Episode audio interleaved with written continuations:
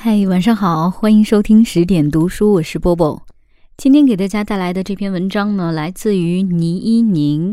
呃，很多熟悉十点电台的听众应该会记得，在《疲惫生活中的英雄梦想》里面有一篇文章叫《有意思无意义的人生》，也出自于他的笔下。而今天的这篇文章呢，我相信读完了之后会让很多人有一种共鸣，包括我自己。来听一下这篇我迟来的少女时代。我的少女时代上映后，我的一个朋友发微博说：“真的不要约我看青春片。作为一个自懂事起就努力按成人规则过活的人，我实在无法感同身受。”这让我想起高三那年，同样来自台湾的那些年大热。一位女同学在食堂边嚼菜叶子边跟我们说：“能不能以后发达了拍部纪实的片子啊？就叫《好多年我们这些没人追的女孩》。”一转眼，好多年就过去了。我的私信里拥堵着很多问题，有的是关于父母离异后不知道跟谁过，有的是受重男轻女思想影响得不到好的教育机会。有的是告诉我说脸上有很大一块红斑，真的很想去做手术除掉；有的干脆问我，什么事情都做不好，是不是该去死？在大人们判定为无忧无虑的年纪，好多人都背着沉重的书包，在夕阳下一点点挪动着步子，不想回家，也不敢去学校。他们不是歌里唱的飞驰而过的少年。我也曾经是当中的一个。回想起来难以置信，我这么一个人，居然从小学到初中都被硬塞在奥数班里。我感觉自己坐在椅子上一动不动，看着黑板写满再被擦掉，擦掉又被写满，题目从鸡兔同笼变成了牛在山坡吃草，山坡够牛吃多少年的草。我最怕小测，因为成绩通常都很难看。我记得我考过的人生最低分，十六分。我爸爸来接我，我们过桥的时候，他问起我分数，我低着头说了。他站在原地跟我讲：“一个人一次失败不可怕，一次次失败，就会让人对他绝望了。”我当时是十岁吧。语文课上，老师教我们分辨过“绝望”和“失望”这两个词汇。我模模糊糊的知道那意思，我大哭起来。爸爸拎着公文包大步的走在前面，我一边哭一边追。我小时候一点也不好看。有一年模范学生评比，班主任推了我上去，我当然很高兴，很迅速地写好演讲稿，还对着镜子练了好几次。有天教导主任过来，他看了看我，然后说：“这个学生代表的发言最后是要录像的，他头发太短了。”班主任心领神会，找了另外一个很甜美的女孩子代替我。但是他懒得给那个学生准备演讲稿了，就直接问我说：“你能不能把你准备的稿子给他呀？”那天晚上我回家，妈妈在阳台晾衣服的时候，我仰起脖子问他：“妈，我能不能留长头发呀？”他盯着我看了会儿，然后下了结论：“算了吧，短头发精神。”那个女老师后来调职去了某个事业单位，大一寒假吧，她突然在 QQ 上找我，问我能不能帮她写个年度工作总结。我还没回应，她就先发了一堆文件过来供我参考。我愣了好久，终于鼓起勇气回了一行字过去：“不好意思啊，老师，我寒假要学车，实在有点不方便呢。”跟爸妈也说起过这则后续，他们怪我小心眼儿，说这么点事情能帮就帮嘛。我假装听进去了那样，频频点头，手把碗沿抓得很紧。我一直觉得自己是个蛮幸运的人，资质非常一般，唯一的出彩点可能就是写作。但是我有时也觉得，那无非是因为少女时代磕磕绊绊，过早学会了体察和退后。就连我的高中时代，真实状况也并非描述时的汪洋自肆。我那时数学很糟糕，每到考试就会把橡皮切得四四方方的，在每一面写上数字，做成骰子。从第五道选择题起，我就放弃运算，开始偷摸的闭上眼睛丢骰子。我在心里暗暗祈祷：太上老君齐天大圣，助我神力吧。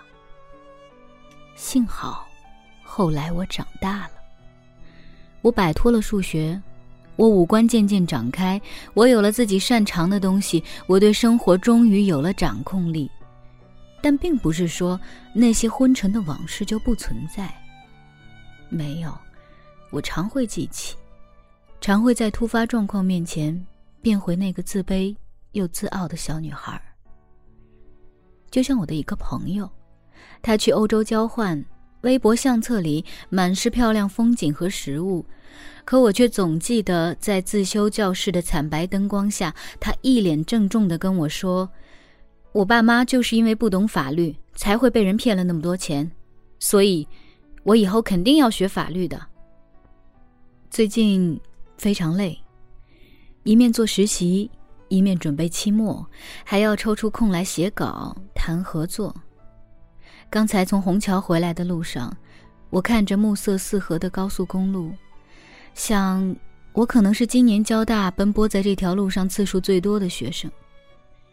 也不是不难过的，人在现实崩坏的时候，常常想往回忆里逃。可是来路究竟也是一片荒芜，无法遮阴蔽日，退无可退，只能再硬着头皮往前走。我真的拥有过少女时代吗？好像没有。我小时候用的笔记本都是爸妈单位配发的，黑色软皮、公事公办的本子。我没有过那种封面五彩斑斓的本子，哪怕现在来看，幼稚的很。我十岁的时候，一个亲戚带我去商场，问我要买衣服还是芭比娃娃，我说要芭比。那套芭比大概要八百块钱，在当时算是很昂贵了。我妈觉得不值，就说买衣服吧。其实，衣服穿了两年就丢了。那套芭比我惦记很久，虽然前两年我去商场看过，觉得芭比好丑。我好像真的没有过粉红的一塌糊涂的少女时代，我一直都在扮演大人。扮演一个好沟通的、讲道理的、尽量不给人添麻烦的小大人儿。哪怕我心底常常泛起咕噜咕噜的气泡，说凭什么？因为阴雨天，我最近都把衣服晒在空调旁边。一个同学来找我，惊讶地说：“啊，你袜子都好卡通。”我说：“对呀，对呀。”然后得意的给他展示了我的新包，又是毛茸茸又是爱心的，完全是石原里美的风格。他说：“你穿衣服还蛮简洁的，原来内心这么少女啊！”那一刻，我竟然有点热泪盈眶，有点想摇醒十岁的我，跟他分享这个其实不算褒义的评价。喂，有人说你少女哦。内心还是想被补偿吧，所以我总是喜欢一些压根没什么用的东西，比如花，比如吃完胖三斤的蛋糕，比如可以抱着睡的玩偶，就是那种男人会想女人怎么能俗气至此的东西。就像我特别能理解 Angelababy 为什么希望搞一个这么梦幻的婚礼，梦幻到有点鸡皮疙瘩了。十四岁就出道，看人眼色跑江湖，一路在骂声中成长起来的女明星，总是想抱着一点关乎童话的片段，试图慰藉曾经没有被好好爱护的自己。这个执念，三好家庭出来的，靠脸就能进北影的黄晓明，一定不懂，但也没关系。人生很多遭际都是自己消化再自行弥补的。对我来说，写作算是一种自我修缮的方式。我也收到过来自捷径的邀请，被所谓的名流给过私人号码，说有事情就找我；也被人赠予过改头换面的机会，许诺过你想做什么我都能支持你。我没有选择这些，很大程度上是因为骄傲。我觉得我给得起自己想要的生活，只是时间问题。今年生日我在帕劳，那是个热带岛屿，找遍全岛也只买得到一个红丝绒蛋糕，没有蜡烛。但我面前就是非常清澈的海水。我记得自己闭紧眼睛许愿说：“我想给自己一个迟到的少女时代。”我会给自己一个迟到的少女时代。我会踏过很多山川河流，我会见证许多崛起和荒废，在那些我曾跌倒和流血的地方，我会建立起一个游乐场。有二十四小时营业的巧克力贩卖店，有亮晶晶的摩天轮，有永远哼着歌的旋转木马。那是少女时代我错过的游乐园，是我没有体会过的轻盈和快意。虽然它迟了些，但它是你的。你可以抛开那些恐慌和警惕、焦虑和不安了。你可以光着脚在泥地里奔跑，像踩在云朵上那样，就好像那些快乐不曾缺席。好了，今天的这篇文章就为大家读到这儿了。很多人问过我选文的标准是什么，其实这个标准并不是看文章作者是谁，他有没有被载入过文学史，而是这篇文章。本身能不能打动我，能不能打动更多的听众？就像这一篇我迟来的少女时代一样，可能也唤起了我内心的一些遗憾，也会唤起很多听众的共鸣吧。最后呢，在祝福这篇文章的作者倪一宁，他有一本新书叫《赐我理由在披甲上阵》，能够大卖。现在他是一个即将步入社会的大四毕业生了。所以在人生马上要开展一个新的阶段的时候，真的希望他可以披甲上阵，然后勇敢的开疆辟土。今晚就是这样喽，晚安。我听见雨滴落在青青草地，我听见远方下课钟声响起，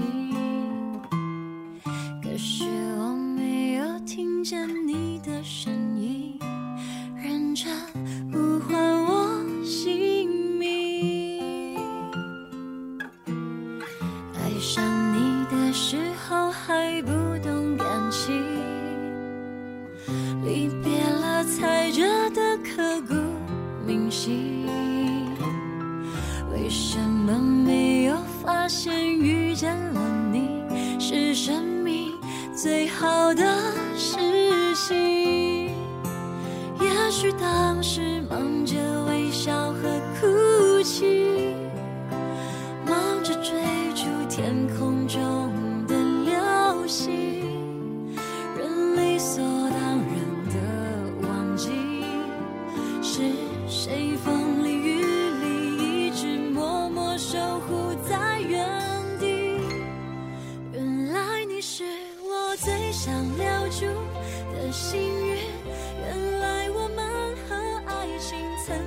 靠得那么近，那为我对抗世界的决定，那陪我淋的雨，一幕幕都是你，一尘。